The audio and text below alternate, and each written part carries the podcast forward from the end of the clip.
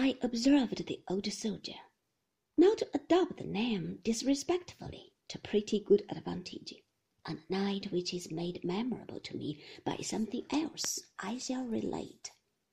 It was the night of a little party at the doctor's, which was given on the occasion of Mr. Jack Maldon's departure for India, whither he was going as a cadet or something.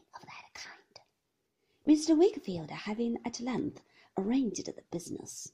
It happened to be the doctor's birthday, too. We had had a holiday, had made presents to him in the morning, had made a speech to him through the head boy, and had cheered him until we were hoarse and until he had shed tears.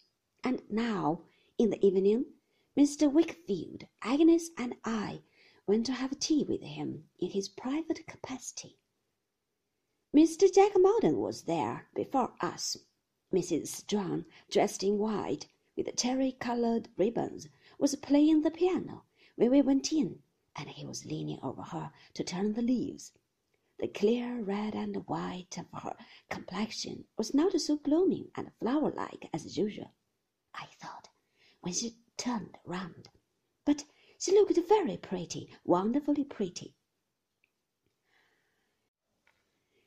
I have forgotten, Doctor, said Mrs. Strong's mamma, when we were seated, to pay you the compliments of the day, though they are, as you may suppose, very far from being mere compliments in my case.